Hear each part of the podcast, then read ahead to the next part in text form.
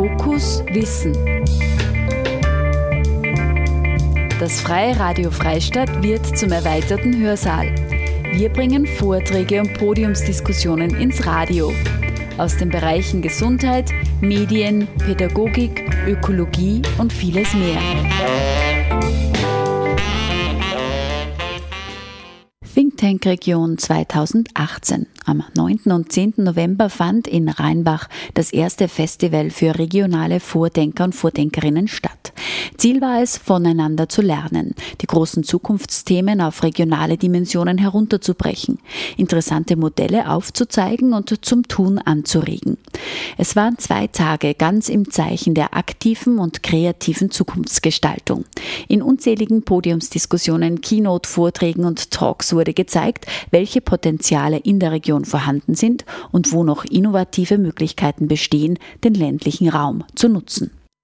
Hören Sie nun Vorträge und Diskussionen zum Thema neue Technologien, Digitalisierung und Innovation.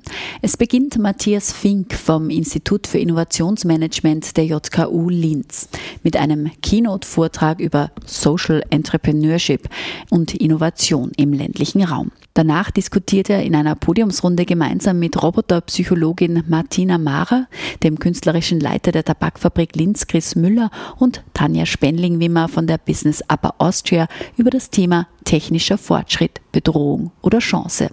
Auf dieses Gespräch folgt dann ein Interview mit dem Titel Vom Mühlviertel ins Weltall mit Clemens Planck vom Raumfahrtsmanagement der deutschen Bundesregierung. Und im Anschluss daran hören Sie noch eine Botschaft von Philippe Depereux, bekannt als der Change Rider, zum Thema Mindset für den Wandel. Durch die Programmpunkte führt Karin Dietachmeier.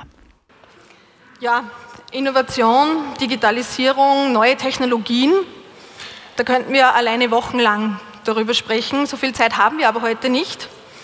Ähm, wir werden auch heute kein Schlagwort-Bingo veranstalten, sprich äh, nicht die, die Disruption, Startups oder Blockchain als erster gesagt haben, die schreien Bingo. Ähm, wir werden uns dem Thema anders nähern und zwar was denn diese Thematiken für diesen ländlichen Raum bedeuten. Ähm, zuerst werden wir eine Keynote dazu bekommen, äh, warum denn die Innovation in ländlichen Regionen herausfordernder ist, herausfordernder ist als in städtischen Umgebungen. Und die Keynote wird gehalten von Matthias Fink, den ich jetzt hiermit gerne auf die Bühne holen möchte. Ähm, Matthias Fink ist hat das Institut für Innovationsmanagement an der JKU in Linz aufgebaut und unterrichtet auch Innovation und Entrepreneurship an der ARU in Cambridge. Ähm, er ist auch akademischer Leiter an der LIMAC in Linz für zwei MBO-Lehrgänge, äh, zwei MBA-Programme. Ähm, und in der Forschung beschäftigt er sich äh, mit der Schaffung neuer Geschäftsmöglichkeiten, genannt New Venture Creation und Small Business Management. Und er wird uns jetzt einen Impuls geben, äh, wo wir dann nahtlos anknüpfen werden zum Thema Social Entrepreneurship und Innovation im ländlichen Raum. Matthias Fink, bitte komm auf die Bühne. Hallo. Bitte. It's your stage. Herzlichen Dank für die nette Vorstellung. Ich habe jetzt 15 Minuten Zeit, ähm, Ihnen zwei Argumente näher zu bringen. Das eine ist, ähm, der ländliche Raum hat gewisse Herausforderungen, die besonders sind, äh, wenn es um Innovation geht, wenn es darum geht, ähm, Neues hervorzubringen. Das ist das erste Argument. Das zweite Argument wird sein, wie kann der Social Entrepreneur, also eine Person, die unternehmerisch an soziale Anliegen herangeht, ähm, wie kann dieser Personentypus, diese Personengruppe genau diese äh, Herausforderungen, die im ersten Argument verpackt sind, ähm, besonders gut adressieren. Und ähm, wenn Sie da mal auf die äh, Leinwand sehen, sehen Sie einen wunderschönen ländlichen Raum. Ich habe extra nichts aus Österreich genommen. Das ist der Lake District in äh, England in der Nähe von Birmingham. Und ähm, ein wunderschöner Platz. Das Problem ist, dass wenn man sich ähm, die Vergangenheit anschaut, Vergangenheiten immer unglaublich mehrdeutig sind, vieldeutig, mehrdimensional, unklar. Ich habe das da mit einem unscharfen, verpixelten Bild dargestellt. Die Vergangenheit ist etwas, die jeder von uns äh, anders erinnert, ähm, abhängig von unserem persönlichen Hintergrund, äh, von unserer Bildungsstatus, von unserem Familienstand, ähm, aber auch ähm, abhängig von den Emotionen, die wir mit den einzelnen Geschehnissen in der Vergangenheit verbinden. Und so entsteht in einer Gesellschaft oder in einer Gruppe oder in einer Community eine große Vielfalt an Ideen, eine große Vielfalt an Konzepten und im Endeffekt eine große Vielfalt von Identitäten. Weil die Vergangenheit ist das, äh, wo wir unsere Identitäten hinein verwurzeln. Und wenn wir eine große Unterschiedlichkeit dieser Identitäten haben, dann spricht man von Diversity und das ist etwas, was für Innovation natürlich von Vorteil ist. Was im ländlichen Raum noch stärker passiert als in einem urbanen Raum, ist, dass über die Zeit ähm, die Vergangenheit in die Gegenwart sich entwickelt und dass aber aus dieser Vergangenheit eine Geschichte wird. Also ein Narrativ, das erklärt, wie sich vergangene Geschehnisse ganz logisch und stringent in die Gegenwart übersetzen. Das heißt, wir erklären mit unserer Geschichte, warum wir so sind, wie wir sind, wer wir sind, das heißt, welche Identitäten wir haben. Und je stärker jetzt diese, ähm, diese Geschichte ähm, eindimensional ist, das heißt von vielen, vielen in der gleichen Weise übernommen wird, umso schwieriger wird es, Diversität herzustellen. Ähm, Im ländlichen Raum passiert das ähm, sehr häufig in einer sehr stark prägenden Weise. Das heißt, ländliche Communities haben oft eine sehr klare und gemeinsame Vorstellung von dem, wer sie sind, wo sie herkommen, wie die Vergangenheit ausgesehen hat und wie die einzelnen Geschehnisse in der Vergangenheit sich logisch, stringent in die Jetzt-Situation übersetzen lassen. Das hat große Vorteile. Es entsteht ein starkes Zusammengehörigkeitsgefühl, eine sehr starke ländliche Identität. Man fühlt sich dort zu Hause. Das Konzept der Heimat ist extrem stark. Das hat aber auch einen negativen Effekt, und zwar genau dann, wenn es darum geht, Neues zu entwickeln, Innovationen hervorzubringen. Probleme nicht mit den althergebrachten Lösungsansätzen zu bearbeiten, Probleme, die als unlösbar gelten, dann vielleicht doch äh, neu anzugehen und mit neuen Konzepten zu adressieren. Das heißt, wenn wir hier auf der, äh, auf der Logik äh, der Präsentation weitergehen, dann stellt diese eindeutige Geschichte, die man sich sozusagen als Narrativ im ländlichen Raum sehr stark gemeinsam erschaffen hat, ein Hindernis dar, um die Zukunft mit Innovation zu gestalten. Städtische Räume sind diverser. Städtische Räume haben mehr Fluktuation im Sinne von einem Austausch von Personen, die vor Ort wohnen. Ähm, städtische Räume haben durch geringere Kommunikation unter den Personen ähm, eine weniger konsistente Erzählung über die Vergangenheit. Im ländlichen Raum ist das stärker der Fall. Deswegen stehen wir im ländlichen Raum vor eben genau dieser besonderen Herausforderung, wenn es um Innovation geht. Wie können wir dieses Narrativ, dieses Gemeinsame wieder aufbrechen, ohne die Identität zu verlieren. Und da kommt eine spezielle Personengruppe ins Spiel. Diese Personengruppe ist der Social Entrepreneur. Social Entrepreneure sind äh, Personen, die mit Risikobereitschaft, Innovationsfreude und einem äh, Schuss Proaktivität ähm, an Probleme herangehen, die andere Personen vielleicht einfach hinnehmen. Das heißt, das Unternehmerische, das, was im Unternehmer bei Unternehmerinnen besonders positiv angelegt ist, ähm, kann man herausnehmen, herauslösen und auf soziale Probleme wie Landflucht, Überalterung, äh, Pflege älterer Personen, äh, Bildungsfragen, Kinderbetreuungsfragen, ähm, also soziale Probleme vor Ort anwenden. Und in, dem, in dieser, diesem Typus des Social Entrepreneurs verbindet sich eben diese, dieser Wunsch, ein soziales Anliegen zu adressieren und zur Lösung beizutragen, mit diesem Anliegen, unternehmerisch tätig zu sein. Also die gesellschaftliche Dimension integriert sich in die unternehmerische ähm, Dimension. In dem Sinn, dass beides nicht nur gleichwertig angestrebt wird, sondern dass es synergetisch ineinander greift.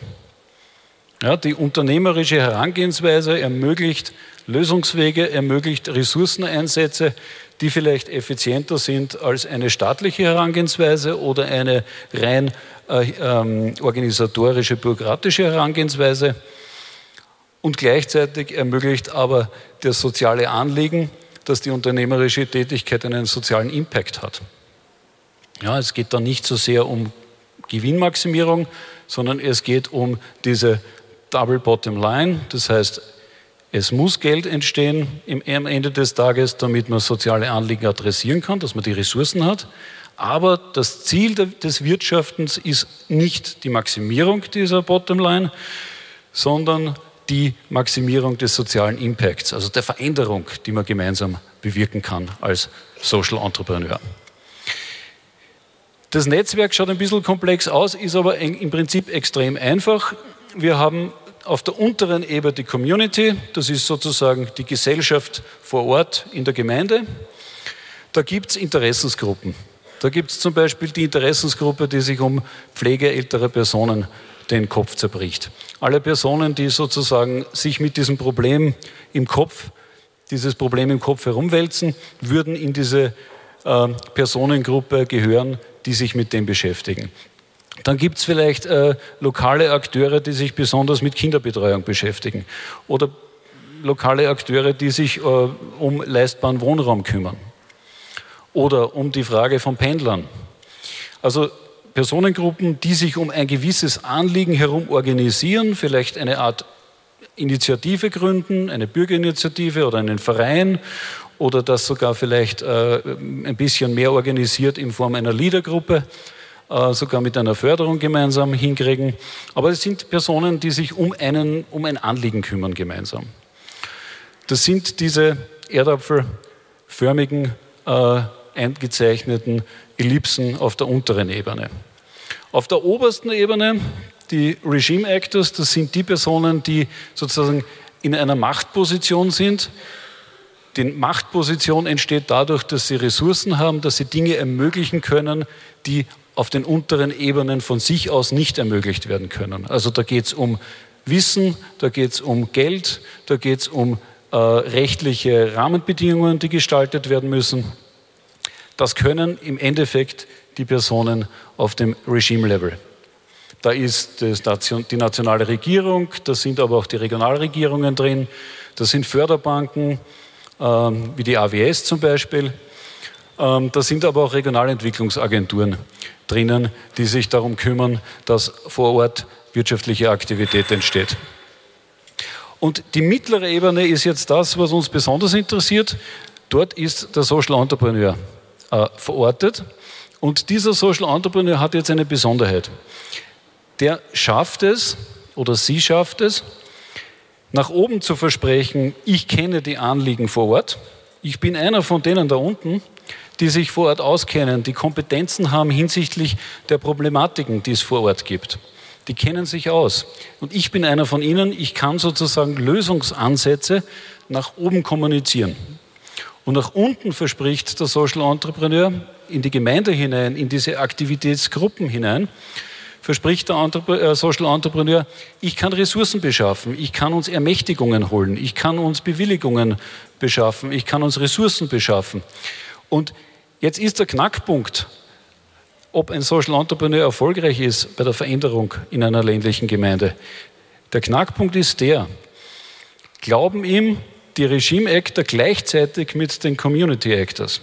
Also wird ihm, glaubt ihm der Minister, glaubt ihm der, ähm, die Person aus der Förderbank zum gleichen Zeitpunkt, dass er die Anliegen kennt, wie die unteren Akteure ihm glauben, dass er oben tatsächlich was bewegen kann. Also er verspricht in beide Richtungen etwas, was er in dem Zeitpunkt, wo er es verspricht, nicht hat. Und das ist ein Risiko. Dieses Risiko geht man nur ein, wenn man eine unternehmerische äh, Einstellung hat. Deswegen braucht man diesen Entrepreneurship-Aspekt. Das ist aber gleichzeitig eine soziale Aufgabe. Und da kommt eben dieser soziale Aspekt zum Tragen. Deswegen eben diese Doppelrolle Unternehmer mit sozialem Anliegen.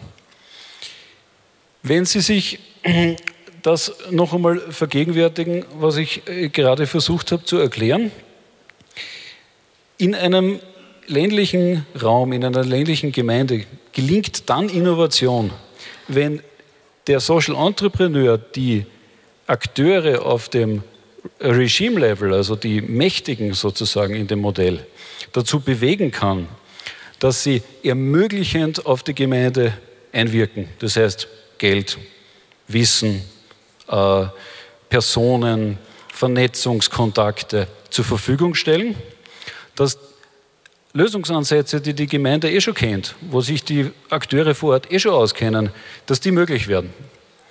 Und gleichzeitig liefern aber die Akteure vor Ort über den Entrepreneur vermittelt in das Regime-Level die Lösungsansätze, die Ideen, die konkreten Vorschläge. Wie kann ich einen Spielplatz äh, in der Gemeinde bauen? Wie kann ich ein Pflegeheim organisieren? Wie kann ich Ärzte äh, in den ländlichen Raum bekommen? Wie kann ich Digitalisierung beispielsweise nutzen vor Ort, um die Pendlerbewegungen zu reduzieren? Also jeder von uns, der aus dem ländlichen Raum ist, weiß ja eh, was getan werden muss. Aber sehr häufig fehlt halt der Support, sehr häufig fehlt die Unterstützung. Und diese Unterstützung würde dann aus Sicht der Gemeinde und der äh, Personen, die vor Ort im ländlichen Raum leben, über den Social Entrepreneur besser gelingen, aus, dem, aus der oberen Ebene herauszubekommen. Also es ist ein wechselweises ähm, Vermittlungs- Geschäft, das der Social Entrepreneur betreibt, das aber nur gelingt, wenn beide Vermittlungsrichtungen gleichzeitig funktionieren. Ja, wir kennen das sehr oft aus, aus dem ländlichen Raum, dass ein, eine Person auftritt, die sagt, sie kann ähm, diese Rolle einnehmen und scheitert dann aber sehr oft vor Ort, weil sie nicht glaubwürdig ist. Die Glaubwürdigkeit muss in beide Richtungen gegeben sein. Ja? Und wenn der Social Entrepreneur diese Rolle erfolgreich einnehmen kann, dann gelingt diese Erzählung aufzubrechen, aus dieser einheitlichen Geschichte wieder mehrere zu machen und im Innovations, aus Innovationssicht Diversität zu schaffen, die man nutzen kann, um sinnvolle Antworten auf die Herausforderungen der Zukunft zu finden. Damit wäre ich am Ende des kurzen Inputs und bedanke mich. Ja, lieber Matthias, du hast eine perfekte Punktlandung geschafft. Ich darf dich bitten, gleich am Podium Platz zu nehmen. Und wir holen jetzt noch die weiteren Podiumsgäste zu uns auf den Stage. Es ist dies Chris Müller, der ist Direktor für Entwicklung, Gestaltung und künstlerische Agenten der Tabakfabrik Linz. Hallo Chris, Servus. Er ist ein Social, er bezeichnet sich selbst auch als, als Social Entrepreneur. Er kreiert, entwickelt, managt und erzählt unkonventionell und erfolgreich komplexe Projekte. Er ist auch vielfältigst vernetzt, das ihm natürlich auch zu Pass kommt, wenn er äh, Projekte startet. Dann darf ich begrüßen zu mir auf den Stage die Tanja Spenling-Wimmer. Die Tanja Spenling-Wimmer. Hallo. Sie ist gebürtige Mühlviertlerin, sie kommt nämlich aus Eidenberg und sie leitet seit 2016 das Investoren- und Standortmanagement bei der Business Upper Austria, die ja auch sehr stark in Regionalentwicklung äh, tätig sind. Zuvor war sie international im Management tätig und hat sie umfassend ausgebildet. Also sie hat vier berufsbegleitende akademische Ausbildungen gemacht und dieses gesamte geballte Know-how bringt sie jetzt in die Entwicklung von Oberösterreich als Standort mit ein. Dann kommt noch auf die Bühne die Martina Mara. Hallo Martina. Die Martina Mara ist bekannt als Professorin für Robopsychology und hat eine Professur jetzt am neu geschaffenen LIT in Linz, dem LIT, Linz Institute of Technology. Und äh, sie forscht die psychologischen Bedingungen von einer verantwortungsvollen Technologieentwicklung Sie ist Mitglied des österreichischen Rats für Robotik und sie schreibt auch eine Kolumne in den oberösterreichischen Nachrichten äh, und berichtet über Lustiges, Amüsantes zum Bereich Digitalisierung und alle Aspekte zu technischem Fortschritt. So, also ihr könnt dann einfach da die Mikros schnappen und ähm, wir fangen jetzt einfach an, dass wir wissen, mit wem wir es da jetzt wirklich zum tun haben, dass wir äh, nacheinander ähm, den Gästen hier Fragen stellen und dann werden wir natürlich auch gemeinsam noch Fragen erörtern, wo jeder zu einem Part was sagen kann. Äh, lieber Matthias, du hast im Rahmen von deiner langjährigen Forschungstätigkeit verschiedene Regionen in Europa bereist und beforscht, eben auch sehr stark im ländlichen Raum. Wenn du da einen Vergleich ziehst, ja, wie beurteilst du die Voraussetzungen für Innovation und neue Technologien in Oberösterreich? Und du sagst jetzt, was du jetzt gesehen hast und was da runtergekommen ist, wie steht es da um unsere Ausgangsbedingungen? Ja, ich glaube, in Oberösterreich muss man relativ stark trennen zwischen dem städtischen und dem ländlichen äh, Raum. Das ist vielleicht ein bisschen stärker als in anderen ländlichen Räumen.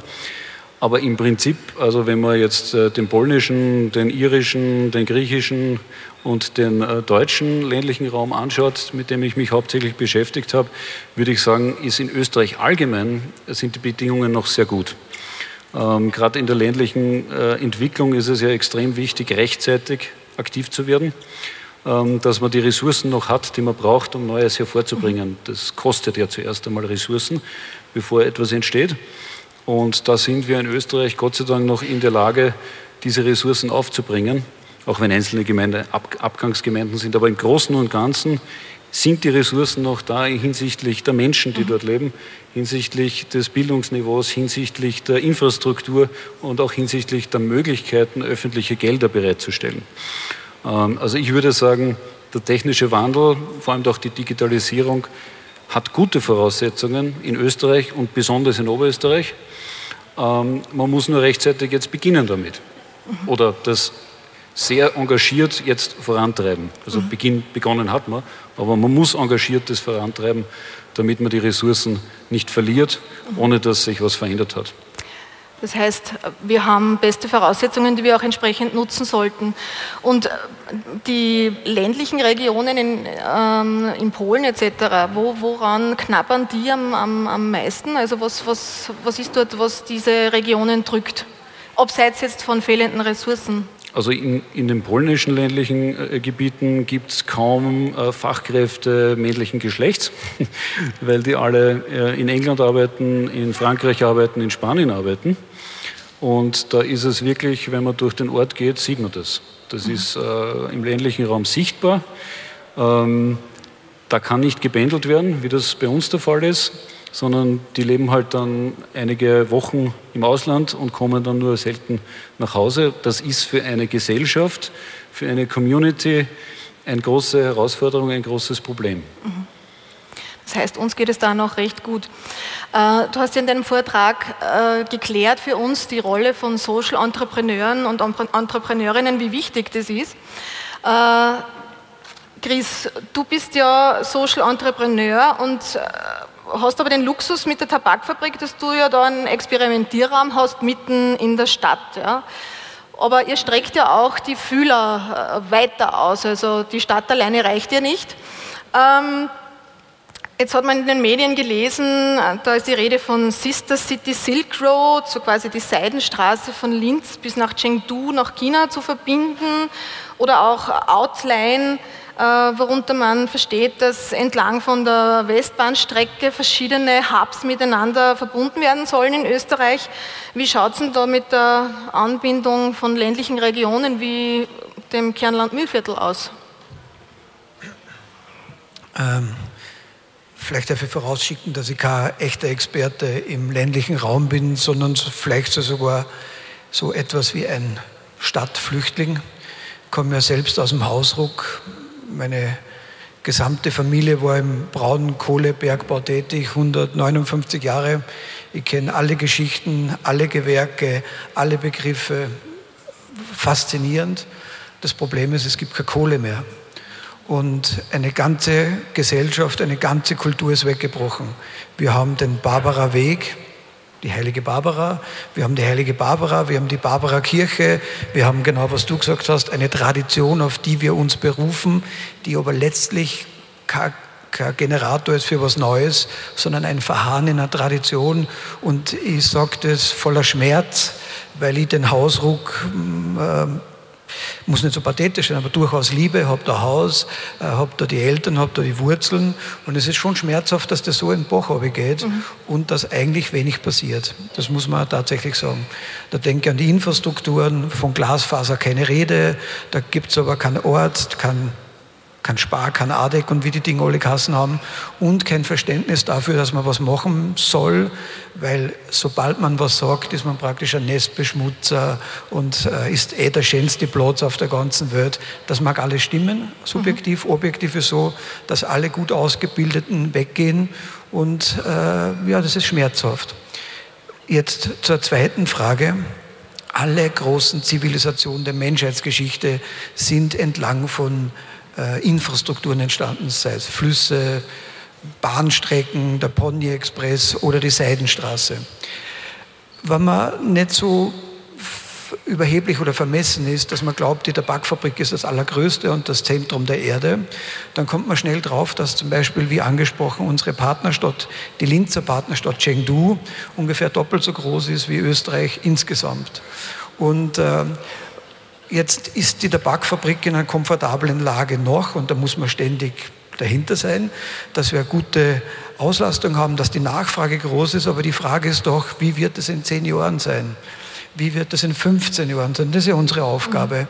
Und da ist es nur klug, entlang der Westbahnstrecke, das ist unsere große Infrastruktur in Österreich, was zu bauen, das alle miteinander verbindet die großen, die kleinen Städte aus verschiedensten Gründen. Aber wenn man sich vorstellt, man macht eine Produktionskette, dann muss der vorhergehende und die nachhergehende genauso gut funktionieren wie die Tabakfabrik selber. Sonst wird die Produktionslinie äh, zu, zu erlahmen also mhm. kommen. Und die Frage ist, die Region ist halt für mich Europa und nicht der Hausruck und nicht das Mühlviertel, sondern die Verortung ist stolz auf den Hausruck, aber noch stolzer auf Europa.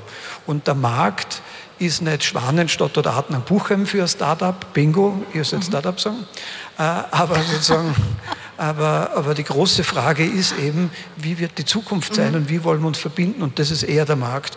Und ich kann nur dazu raten, dass wir uns zusammentun. Wir waren ja gestern Montag, Dienstag gemeinsam in Frankreich, haben sie große Hubs angeschaut, sehen, aber nicht nur wir, sondern wer noch? Also nicht wir zwei, sondern also die, die, eine Delegation. Um das klarzustellen. Äh, eine Delegation. Äh, und, und das Großartige ist der Austausch mit anderen. Da kommt man drauf, wie fantastisch Europa ist und gleichzeitig die Verortung, was können wir machen in unserer Region, was einzigartig ist, was der USB ist, was andere nicht können, aber den Austausch suchen und wagen. Und die dritte Frage des Social Entrepreneurs, das ist wahrscheinlich, ich weiß gar nicht, wie, wie das zustande kommt, aber ich glaube, es ist wahrscheinlich ein bisschen eine soziale Prägung, dass man grundsätzlich etwas macht, was größer ist wie man selbst und man lieber an was mitarbeitet, was verwegen ist, wagemutig, fantastisch, wie an Applikationen, an Apps, die an vielleicht äh, die Haare grün machen, vielleicht einen schnellen Exit in sechs Monate versprechen. Mhm aber das ist so wie die reine Existenz, ist halt wahnsinnig langweilig. Was aufbauen. Gestern, vorgestern war ein äh, Politiker aus Köln bei uns. Ja. Äh, und die haben 600 Jahre an dem Dom gebaut. 600 Jahre. Und jetzt frage ich mal den Raum, wer von Ihnen wäre bereit, mit mir, mit uns 600 Jahre was zu bauen? Da brauchen Sie erst den Willen, dass man gemeinsam was Größeres baut wie das eigene Leben. Hat keiner mehr. Wir fragen uns, und da muss man sich schon vorstellen, das ist eine Frechheit, wir fragen uns, ob wir das Parlament renovieren wollen. Also das ist aus deiner Sicht die falsche Frage. Ne? Das ist eine katastrophale ja. Einstellung, weil ja. wenn wir das Parlament nicht renovieren wollen, was dann? Also, und was brauche ich für eine, eine unglaublich gute Geschichte und für einen Willen, 600 Jahre an was mitzubauen? Und der Mann, es muss ja keine Kirchen sein, aber es könnte könnte alles möglich sein, aber das sollten wir uns gemeinsam überlegen. Und da ist man motivierter, als nur im Kleinen dahin zu köcheln. Aber da ist dieser Vernetzungsgedanke eben, dass wir eben die Ressourcen, die da sind, bündeln und uns äh, vernetzen. Professor Buchberger hat heute äh, Vormittag schon darüber gesprochen, das ist so quasi die Nordachse herauf ins Mühlviertel und dass man nicht mehr nur von Linz spricht, sondern von Linz und Umgebung und also noch größer, also du zeichnest ja noch ein größeres Bild mit der Einbettung in Europa dass wir uns da einfach aufmachen und zusammentun und da etwas Größeres auch schaffen. Ähm, eine Frage habe ich aber an dich. Dir ist ja auch ein Projekt, äh, gibt's, äh, das triggert dich ja besonders.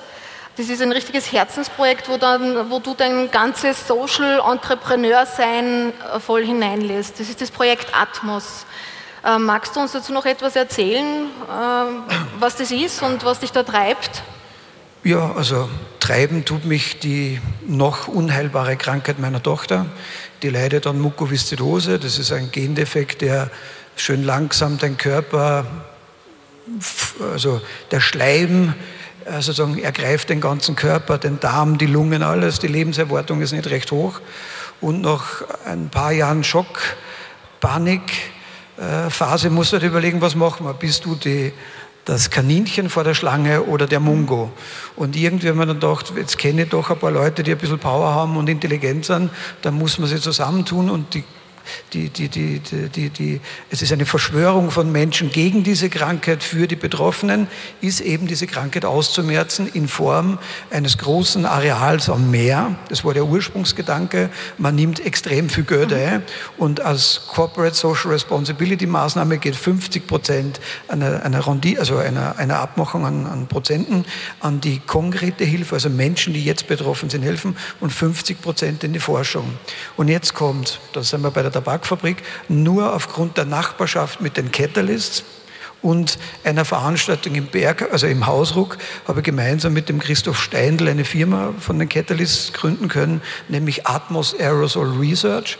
Äh, und wir beobachten gemeinsam mit der NASA, mit der ESA, mit der JAXA, der japanischen mhm. Weltraumagentur, äh, können wir die beste Luft finden und sagen, da kommt das Areal hin, da nicht, mhm. äh, weil die Größen der Aerosole, das ist das, was man einatmen muss, korrespondieren. Die, also die, man kann sagen, es gibt seltene Erden und es wird seltene Lüfte geben. Und das ist ein Megaproblem. Und bei diesem Megaproblem der Luftverschmutzung ist man gleich wieder bei einer nächsten höheren Stufe. Mhm. Darum ist die Kepler Universitätsklinik mit eingestiegen und viele andere mehr. Und so dreht sich das Thema halt immer weiter. Und ich muss ganz ehrlich sagen, es ist auch ein gewisse, also eine Morphiumspritze der, der Angst zu entfliehen und gleichzeitig bringt es auch was. Und das ist das Fantastische am Social Entrepreneurship sein, dass man nicht nur für sich arbeitet. Ähm, ich sage immer scherzhaft, ich schaue zwar aus wie Immobilienhai, ein klassischer, aber letztlich sind wir Immobiliendelfine. Also wir sind die, die Areale bauen, damit ein bisschen mehr rauskommt. Und ein Applaus für dieses Engagement. Also wer dieses Projekt unterstützen will, der meldet sich direkt beim Chris, hätte ich gesagt. Also, Ihr könnt Ideen haben, Geld war nicht schlecht. Aber ganz ehrlich, wer sich melden will, wir brauchen jeden und jede äh, nicht wir, sondern wirklich die, die Angehörigen. Da gibt es die unglaublichsten Fälle. Bitte helft damit. Wir können es schaffen, dass in zehn Jahren dieses Ding Geschichte ist. Mhm. Und wer weiß, was noch entsteht und durchs Rennen kommen leidsam. Gehen wir zu Tanja. Tanja, ähm, ihr versucht ja auch Impulse zu setzen und die Region voranzubringen und auch Vernetzung zu initiieren. Ähm, welche Aktivitäten setzt ihr denn zu neue Technologien, Digitalisierung, Innovation äh, seitens der Business Upper Austria in der Region? Also ihr seid da ein wesentlicher Akteur. Ähm, was macht ihr da zum Beispiel auch für so eine Region, wie es das Kernland-Mühlviertel ist? Ja, danke schön für die Einladung zu so einer tollen Veranstaltung. Die Frage zielt darauf ab, was macht die Business Upper Austria? Also wir sind die Standortagentur des Landes Oberösterreichs, verstehen uns aber nicht nur als Standortagentur, sondern auch als Innovationsagentur, als Innovationstreiber, gerade in den Regionen, auch in jenen Regionen, die vielleicht nicht so gesegnet sind mit den klassischen Standortfaktoren, die es mehr im urbanen Raum gibt und dort auch leichter zu finden sind. Und ich möchte einfach nur kurz auf zwei Beispiele eingehen, mhm. aus der, ähm, wo wir derzeit einfach sehr stark unterstützen. Das eine kommt aus dem Clusterbereich, also auch die Cluster und Netzwerke sind ein Teil der Business Upper Austria. Und hier gibt es ein ganz tolles Kooperationsprojekt im Mühlviertel mit sieben Tischlereien, die Aufmöbler nennen sie sich und äh, da unterstützen wir mit unserem Cluster in der Vernetzung dieser Unternehmen, um eben auch die Kreislaufwirtschaftsthemen, das heißt Circular Economy und somit auch die Schonung von Ressourcen, also ein sehr technologisches Thema, äh, zu etablieren und voranzutreiben. Um vielleicht kurz auch beim Möbel- und Holzbaucluster zu bleiben, da denkt man ja eher an rustikales Handwerk, aber auch da geht es immer stärker Richtung Digitalisierung. Und auch das ist was, was wir zum Beispiel fördern und schulen und trainieren, um Betriebe da einfach auf den Geschmack zu bringen, was man mit Digitalisierung alles machen kann. Mhm. Und ein zweites Beispiel, auf das ich auch sehr stolz bin, weil wir uns ja genau jetzt hier in dieser Region auch befinden, die Inkoba-Region Freistadt ist ja ein Projekt, ähm, das wir auch mitbegleiten durften in der Entstehung und auch jetzt mitbegleiten, laufend. Da gibt es ja auch die Akteurin in Fritz Stockinger und die Christa Greindl, zum, nur um zwei davon zu nennen, auch hier, glaube ich, im Publikum. Ähm, da geht es ja auch um Innovation, weil Innovation ist ja nicht nur Technologie oder Produktinnovation oder vielleicht ein, ein neuer Prozess, sondern da geht es ja auch wirklich um äh, innovatives Zusammenarbeiten. Und da sind die Inkoba-Initiative, Inkoba steht für interkommunale Betriebsansiedelung, wirklich ein ganz innovatives Modell, für das wir auch aus anderen Regionen Regionen beneidet werden, von anderen Bundesländern oft besucht werden. Und gerade eben hier in der Region Freistadt ist es so ein Vorzeigemodell, weil es einfach durch Kooperation hier neue Dinge entstehen und Kooperation und Innovation ganz eng zusammengehören. Und im Rahmen dieser Projekte wird ja auch viel gelernt, oder? Ja, absolut. Also das ist ganz, ganz wichtig dabei, dass man eben das, was man hier ähm, tut, täglich tut, auch dann weitergeben kann. Das heißt, wenn es in einer Region gut funktioniert und hier die Innovationstechniken sozusagen zum Tragen kommen, dann tragen wir das auch in andere Regionen weiter. Mhm. Und dann lernt man auch voneinander. Genau, also der Chris hat es ja schon angesprochen, dass ihr ja gemeinsam eine Lernreise gemacht hat, habt. Delegation. Eine Delegation, wie wir dann festgestellt haben. Ähm, eben um von anderen Regionen zu, zu lernen. Wo wart ihr da jetzt abseits von Paris zuletzt und, und was hat dich da am, am meisten beeindruckt oder was hast du da gelernt und gesehen, wo du sagst, bah, das sollten wir aber in unserer Region auch unbedingt machen? Was, was, was ist dir da aufgefallen? Also an sich finde ich es generell, ich meine, ich persönlich habe einen Inter internationalen Background, ich reise persönlich auch gerne und ich kann es auch nur jedem empfehlen und auch Personen, die im öffentlichen Bereich tätig sind, tätig sind, über die Grenzen ein bisschen hinauszuschauen. Weil wir können ganz, ganz viel lernen von anderen Regionen und wir machen auch natürlich mit der lokalen, regionalen Politik immer wieder auch Ausflüge sozusagen äh, in Regionen, die uns wirtschaftlich etwas voraus sind, die uns auch technologisch teilweise etwas voraus sind, um uns dort anzusehen, was läuft denn dort gut. Und ja, unter anderem Paris eben diese Woche, aber vor einiger Zeit waren wir in, in Estland. Ja, und Estland mag jetzt vielleicht nicht so, so hochtechnologisch anmuten, ist aber eines der absoluten Vorreiterländer, was Digitalisierung betrifft betrifft. Und zwar Digitalisierung nicht nur im Unternehmerbereich, da sind wir vielleicht sogar auch gleich auf, sondern vor allem im öffentlichen Bereich und im Bereich der Bildung. Und das ist etwas, wo wir sicher noch viel Aufholbedarf haben. Also dort zum Beispiel kann ich als Bürger wirklich sehr einfach, sehr ja, ähm, kundenorientiert auf all meine Daten zugreifen. Ja, von meiner Geburtsurkunde über mein Volksschulzeugnis bis hin zu meinen Gesundheitsdaten. Und das auch noch sicher. Also da ist das Thema Datenschutz auch gegeben und trotzdem haben wir ganz große äh, Zugänglichkeit. Und dort wurde einfach auch ein Umfeld geschaffen, das junge Menschen aus aller Welt anlockt, weil eben genau im digitalen Bereich viele Möglichkeiten bestehen, dieses System auch stetig weiterzuentwickeln und einfach nicht so viel Angst da ist wie bei uns mhm. in diesem Bereich.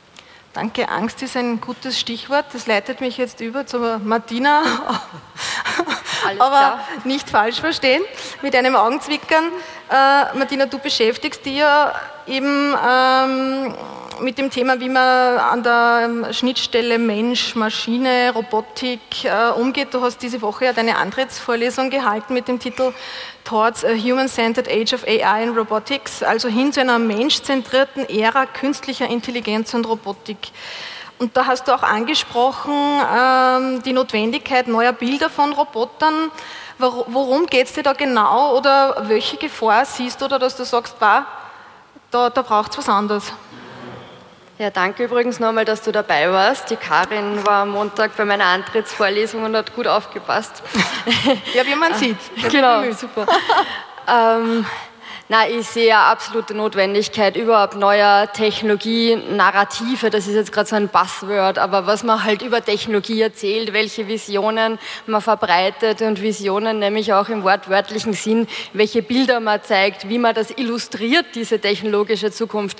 Und ähm, da beobachte ich halt, dass es momentan ähm, einerseits so eine stereotype ähm, Medienrepräsentation von Technologie gibt, von Robotik und KI. Das sind immer diese Androiden, also diese äh, mechanischen Kopien des Menschen, die dann irgendwie so manchmal aus Leiterkabeln zusammenbaut sind in blau, grau, aber halt immer darstellen, dass der Mensch durch die Technologie ersetzt werden soll oder dass man da schon nahe dran wäre, dass der Mensch so ersetzt wird. Ähm, aus der Psychologie wissen wir ja, wie wichtig Bilder sind, weil wir unsere Einstellungen, unsere Eindrücke in sehr, sehr, sehr kurzer Zeit auf Basis von Bildern entwickeln. Da braucht es 40 Millisekunden, ja, und schon hat man da seine Einstellung entwickelt auf Basis eines Bildes. Deswegen halte ich die Bilder für sehr wichtig. Und ich glaube, wir müssen weg von diesen ähm, dystopischen, also einerseits gibt es so Terminator und Sexroboter, diese hochemotionalisierenden Technologiethemen, äh, die natürlich momentan auch stark verbreitet werden, weil halt ähm, die Medienökonomie so funktioniert. Wir wissen leider aus vielen Studien, dass ähm, gerade hochemotionalisierende Inhalte im negativen Bereich ähm, die das meiste User Engagement mit sich bringen, also am meisten geteilt, kommentiert, geklickt werden. Ähm, deswegen verstehe ich es aus Medienseite, dass man immer so diese Terminator-Dystopien und die Androiden zeigt. Ähm, aber ich glaube, wir müssen hin zu einem komplementären Bild, wo man einfach viel stärker vermittelt, was positive Zukunftsszenarien mit Technologie sein könnten und wie eben eine Synergie zwischen Mensch und Maschine in Zukunft funktionieren kann. Mhm. Ähm, wenn du jetzt diese ähm, bestehenden Einsatzmöglichkeiten für Robotik betrachtest oder andere neue Technologien äh, im Kontext von ländlichen suburbanen Raum, wo kommt man da jetzt eigentlich äh, so Robotics oder weiß nicht, Exoskelette oder keine Ahnung, ja, was, wo, wo, wo siehst du, das war was für einen ländlichen Raum? Hm. Also das ist jetzt ähm, nicht so mein absolutes Spezialgebiet, aber natürlich gibt es äh, ganz viele Einsatzgebiete von Robotik und ähm, KI, die für den ländlichen Bereich genauso wie für städtische Bereiche mhm. wirken. Also äh, es gibt auch am Land äh, Pflegewohnhäuser, Krankenhäuser, wo man darüber nachdenken kann, dass das Pflegepersonal Roboter zum Anziehen, Exoskelette zur Verfügung gestellt bekommt, um schwere Hebetätigkeiten leichter machen zu können. Was mir jetzt spontan eher einfällt, gerade in Bezug auf den ländlichen Raum, ist, ähm, weil da ja auch so Chance steht äh, oben auf der Folie. Also ich meine, eine Chance der Digitalisierung ist ja eigentlich, dass man ortsunabhängiger wird in allen möglichen Belangen. Ja? Also diese ganzen Szenarien, Teleworking hat das früher mal geheißen, ja, aber dass man sich mit Personen, mit Menschen vernetzt, die eben ganz anderswo auf der Erde sind wo es jetzt ganz egal ist, ob ich irgendwo im Hausruck oder im Mühlviertel oder in Linz oder in New York sitze oder in Tokio, ja, ähm, wo man genau diesen auch interdisziplinären Austausch, diesen Kompetenzaustausch einfach auch ähm, über Digitalisierung ja eigentlich herstellen könnte, egal wo man sitzt. Das glaube ich, ist eine der ganz großen Chancen. Auch Telepräsenz, ja, sowas, ähm, wo es nur viel zu wenig gibt und wo eigentlich de facto gar nicht so wirklich daran gearbeitet wird, ja, dass man auch Stadt-Land-Regionen ähm, mit diesen Technologien stärker vernetzt. Das heißt, du siehst es sehr stark äh, chancengetrieben. Naja, ich glaube, wir müssen chancengetrieben sein, weil sonst können wir uns eingraben und uns irgendwie äh, heulen vor den Dystopien ähm, Hollywoods irgendwie sitzen. Ja? Mhm. Nein, man muss das chancengetrieben mhm. sehen. Klar, man braucht ja positive Bilder, auf die man dann hinarbeiten kann. Mhm. Äh, eine Frage ans, ans ganze Panel. Also mir geht es ja manchmal so, ich beschäftige mich mit den Dingen und dann bin ich aber irgendwie überrollt, weil dieser technische Fortschritt doch so rasant geht und man kommt mit den ganzen Begriffen nicht mehr zusammen und irgendwie überfordert das. Also mir geht es zumindest so. Wie, wie ist es äh, bei euch? Wie geht ihr da äh, persönlich damit um? Habt ihr da einen Tipp oder sagt ihr so jetzt wieder mal down to earth, also Füße am Boden und äh, jetzt hole ich mich da runter und fühle mich jetzt da nicht äh, überfordert oder äh, schlecht, weil ich das und das nicht kann. Wie, wie, wie geht es ihr mit dem um? Weiß nicht, vielleicht. Naja, also aus meiner Sicht ist das Leben eine Aneinanderreihung von Überforderungen. Also das ist, äh, und wenn man dann in der Forschung tätig ist, du wirst das kennen, da ist die Überforderung eigentlich das, was man sucht, weil dann kann man neue Dinge überhaupt einmal erkennen und kommunizieren. Ähm, ich glaube, dass das Wichtigste ist, dass man diese Buzzwords und diese eigene äh, Sprache ähm, aufbricht und über die Grundprinzipien redet der Digitalisierung und der neuen Technologien. Und die sind ja nicht so kompliziert. Es, ist, mhm. es, es, es geht ja nicht darum, dass es jeder programmieren kann oder dass jeder die im Detail versteht, was technisch dahinter passiert, sondern es geht eher darum zu verstehen, was könnte man damit tun und welche Herausforderungen können wir mit diesen Technologien vielleicht leichter oder vielleicht besser adressieren und äh, da einen, eine, eine bessere Lebensqualität schaffen. Ja, also ich glaube, man muss die Grundprinzipien verstehen und das gehört kommuniziert. Äh, und nicht so sehr coole Typen, die dort stehen und mit Begriffen herumwerfen, die wir alle nicht verstehen. Ja, ich kann mir da nur anschließen. Also das ist auch was, was ich momentan immer äh, zu vermitteln versuche. Ich glaube, es ist wirklich eine Aufgabe der, dieser Technologiewelt, einmal ein bisschen besser zu erklären, was man eigentlich mit diesen ganzen Buzzwords und dieser Technikmythologie, die da verbreitet wird, oft ja auch aus der Startup-Welt ganz bewusst, um Investoren anzulocken. Ja, da schreibt man sich überall Deep Learning und neuronale Netze und Blockchain und am besten alles gemeinsam drauf, ja, weil die Investoren wissen eh nicht, was damit gemeint ist ähm, die Startups können es teilweise selber nicht erklären, weil es wirklich nur eine Headline ist. Teilweise. Ja, aber okay, wie geht es jetzt dem Publikum damit? Ja, mein Publikum ist völlig überfordert, weil es wird kaum jemals erklärt, was mit diesen ganzen Wörtern überhaupt gemeint ist. Ähm, und ich habe ja in der Antrittsvorlesung auch unter anderem diese Bertelsmann Studios Deutschland zitiert, die mal gefragt haben in einer repräsentativen Telefonumfrage, ähm, wer weiß eigentlich, was ein Algorithmus ist und 50 Prozent fast fällt dazu nicht einmal ein einziges Wort ein. Das ist die Realität und da sind wir, glaube ich, auch, so die in diesen Tech-Kreisen unterwegs sind, gefordert, das besser zu erklären und mit so Mythologien, die da, die da herumwabern, einmal ein bisschen aufzuräumen. Und ich sehe das genau. Ich glaube, eins füge ich noch an, äh, was extrem wichtig ist, wie der Matthias auch schon gesagt hat. Ich glaube, äh, man muss auch mehr vermitteln, dass die Einstiegsbarriere zu Technologien, die teilweise super Magic Rocket Science klingen, ja, wie Machine Learning oder 3D-Druck von mir aus auch, ja, niedriger ist, als viele denken. Und die Tischlerinnen und Tischler irgendwie im, im Umland von Linz auch wissen, was sie damit anfangen können und dass auch für ihre Branche das was bedeuten kann, ähm, ja, weiterzukommen und wo es Sinn macht, sie damit zu beschäftigen und man kann es auch. Ja, vielleicht kann ich da gleich anschließen. Es ist, glaube ich, wichtig, wirklich diese Marketing-Terms einerseits natürlich zu haben, die braucht man auch in der Außendarstellung, klingt fancy und macht was her, aber andererseits muss man auch ganz viel Angst versuchen wegzunehmen.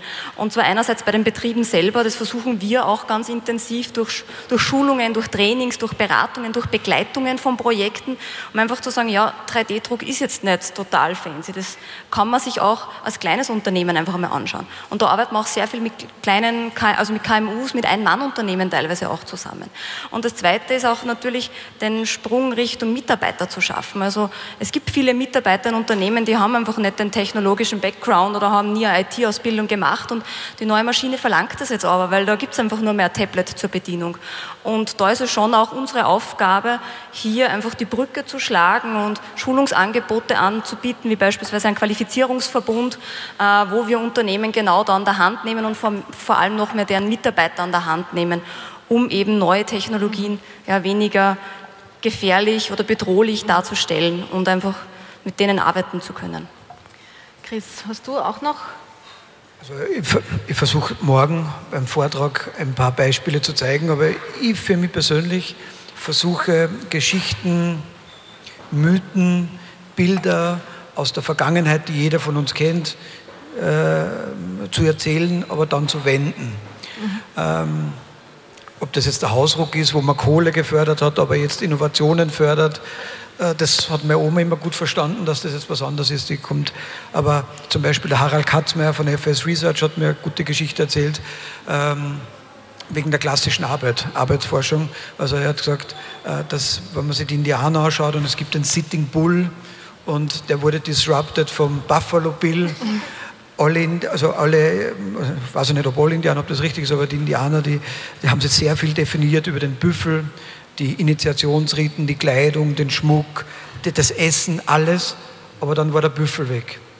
Und das ist immer die große Gefahr für Gesellschaft. Und wenn man, glaube ich, Bilder nimmt oder Geschichten nimmt, aber die wendet am Schluss oder dann statt Büffel äh, klassische Arbeit einsetzt oder so wie in meinem Familiennamen Müller oder Schneider oder es gibt ja viele äh, Familiennamen, die von der, von, vom, vom Handwerk, von der Tätigkeit her kommen, dann ist es doch fantastisch, wenn man sich mal überlegt, wie werden unsere Kindeskinder und deren Kindeskinder mal heißen.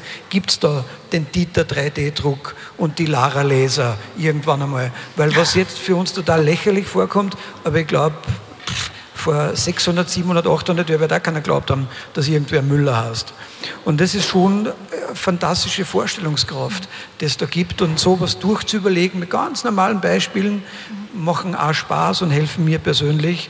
Und so versuche ich das zu erzählen. Super, ich bedanke mich bei euch. Also ich habe viel gelernt, nämlich Grundprinzipien verstehen, Chancen ergreifen und Geschichten erzählen, damit man die Leute auch richtig mitnimmt. Nimmt. Und positiv. Und das, positive das Geschichten erzählen. Danke für dieses tolle Podium. Äh,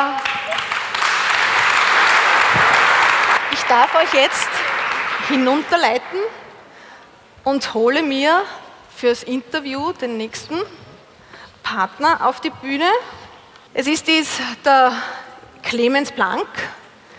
Clemens Blank ist auch ein gebürtiger Mühlviertler, du kommst aus Engerwitzdorf. Mhm. Und er hat Luft- und Raumfahrt an der Technischen Universität in München studiert. Äh, seine Abschlussarbeit hat er am MIT, also Massachusetts Institute of Technology, gemacht. Und seit 2016 hat er seinen Traumberuf. Er ist nämlich Chefingenieur der fliegenden Sternwarte Sophia am DLR. Ich musste beherrschen, das ist so kompliziert. Raumfahrtmanagement in der Abteilung Extraterrestrik. Habe ich das richtig gesagt? Ja. In Bonn. Genau. Erste Frage: Wie kommt man bitte vom Mühlviertel ins Weltall? Wann hast du diese Leidenschaft für den Weltraum denn bei dir entdeckt und für die Technik? Und äh, erzähl mal, wie, wie, wie war das? Ähm, muss man ein bisschen länger ausholen. Also das hat bei mir wahrscheinlich klassisch in der Kindheit begonnen und diese Begeisterung habe ich mir einfach nie nehmen lassen. Äh, wir haben hier im Müllviertel noch einen relativ äh, guten, ungetrübten Nachthimmel. Ich kann mich da wirklich an, an früher erinnern, wo wir stundenlang Sterne geschaut haben mit dem Papa. Aber in meiner Zeit auch ganz klassisch äh, Franz Siebeck als Astronaut Anfang 90er.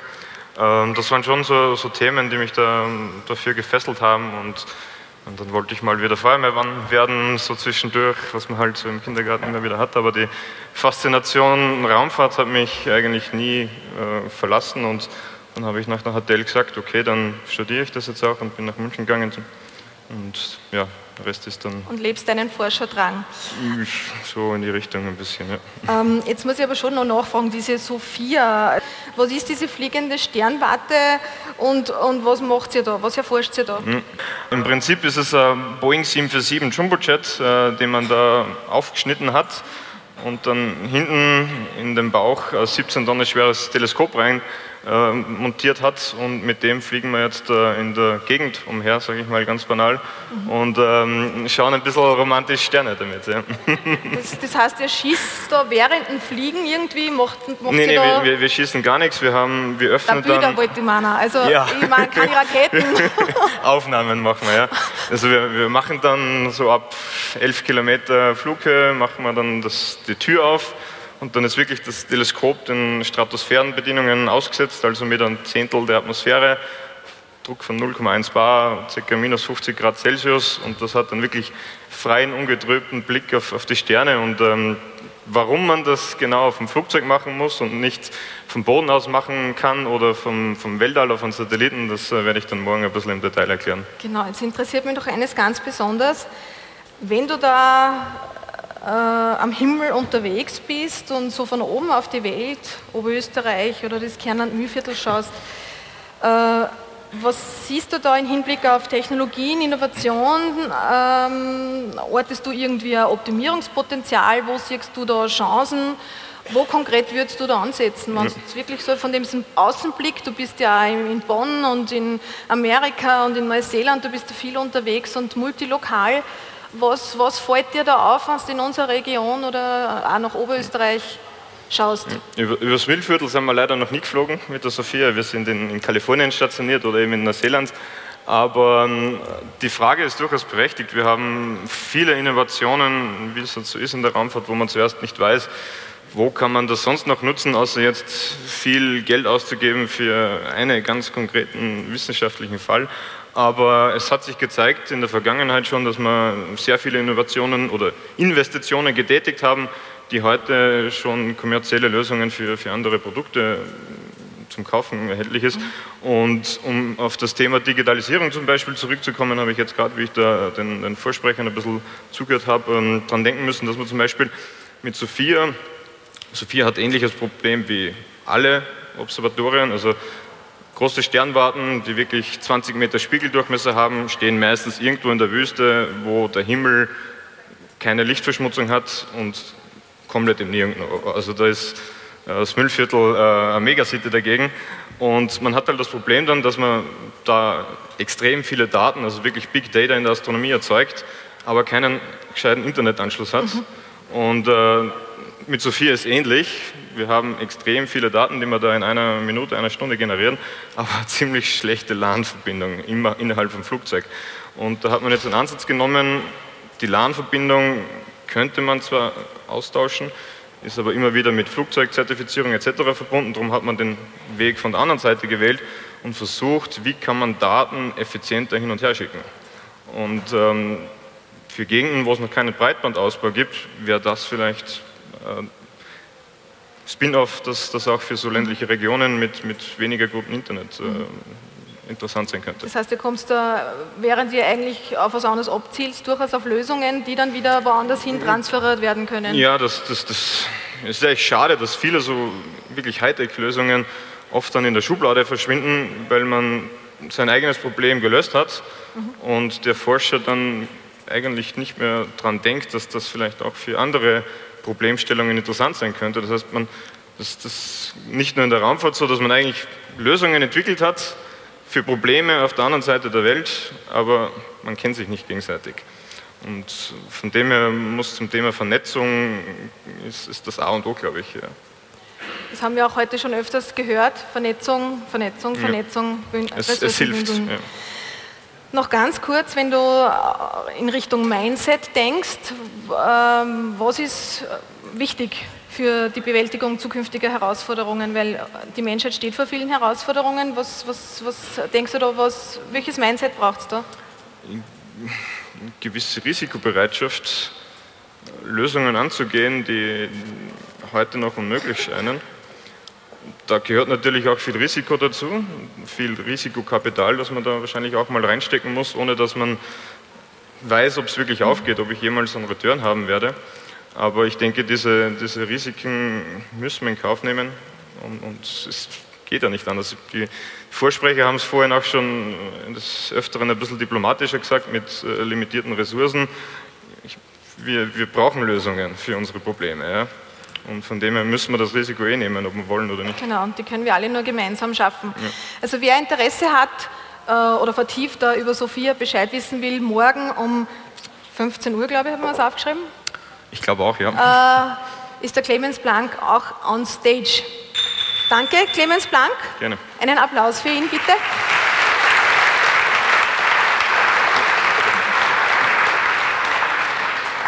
Ich darf jetzt noch jemanden ankündigen, und zwar ist es Philippe de Pierreux. Wer ist es? Vom Handelsblatt wird er als digitaler Messias oder Messias der Digitalisierung im deutschen Mittelstand bezeichnet.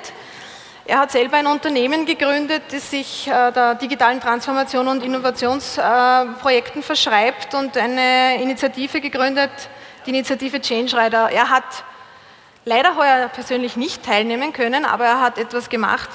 Und zwar, er hat uns eine Videobotschaft geschickt und die Technik bitte jetzt einspielen. Ich verabschiede mich. Danke. Festival-Teilnehmer Viele Grüße aktuell hier aus Berlin vom Change Rider. Ich wäre sehr gerne, ähm, hätte ich live am Festival teilgenommen, ja, habe aber leider einen wichtigen Terminkonflikt, deswegen kann ich nur hier über die Videobotschaft mit euch kommunizieren. Also erstmal, liebe Conny, liebe Karin, ähm, Glückwunsch. Ihr seid mutig und ihr startet hier ein Festival ja, ähm, wo es ja auch sehr stark um das Thema Mindset-Veränderung geht und das ist absolut unterstützenswert. Also Chapeau, ähm, super, dass ihr hier Full Power ähm, gebt und äh, hier überhaupt so ein ähm, Festival bei euch lokal veranstaltet. Change Rider, worum geht's? Wir fahren die Gestalter des Wandels, ja, und ähm, wir haben eigentlich äh, die Schnauze voll von den Pessimisten und von den Menschen in äh, Deutschland, äh, Österreich, Europa und auch in der ganzen Welt, die ähm, eher den Blick darauf haben, dass wir den digitalen Wandel nicht schaffen. Und wir sind der totalen Überzeugung, dass wir das, was da kommt, ja, den digitalen Wandel in den Unternehmen, in der Gesellschaft, ähm, in der Wirtschaft und in der Politik ähm, sehr, sehr gut hinkriegen werden. Und meine feste Überzeugung ist, dass der Wandel eine Mindset-Sache ist. Ja, es geht eigentlich weniger um Technologie.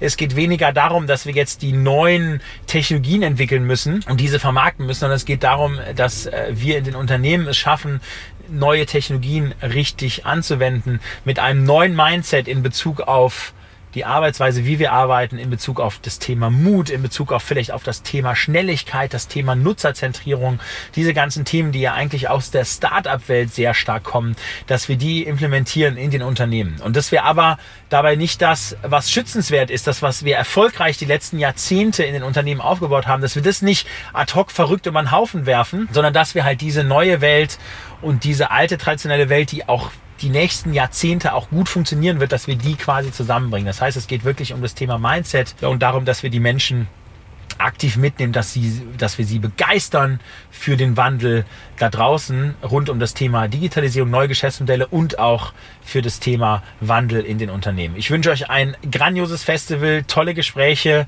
vernetzt euch, lernt voneinander und ich bin mir sicher, dass ich nächstes Jahr dann beim nächsten Festival auch live dabei bin. Alles Gute euer Philipp hier aus dem Change Rider. Sie hörten Vorträge und Diskussionen zum Thema neue Technologien, Digitalisierung und Innovation. Es startete Matthias Fink vom Institut für Innovationsmanagement der JKU mit einem Keynote-Vortrag über Social Entrepreneurship und Innovation im ländlichen Raum. Danach diskutierte er in einer Podiumsrunde gemeinsam mit Roboterpsychologin Martina Mara, dem künstlerischen Leiter der Tabakfabrik Linz, Chris Müller und Tanja Spendling-Wimmer von der Business Upper Austria über das Thema technischer Fortschritt Fortschritt, Bedrohung oder Chance. Auf dieses Gespräch folgte dann ein Interview mit dem Titel Vom Mühlviertel ins Weltall mit Clemens Planck vom Raumfahrtsmanagement der deutschen Bundesregierung. Und im Anschluss daran hörten Sie noch eine Botschaft von Philippe de Pireux, bekannt als Change Rider, zum Thema Mindset für den Wandel. Durch die Programmpunkte führte Karin Dietachmeier. Viele weitere Vorträge, Keynotes und Diskussionsrunden vom Festival Think Tank Region 2018 vom 9. und 10. November können Sie in unserer Radiothek nachhören unter www.cba.fro.at in der Sendereihe Fokus Wissen.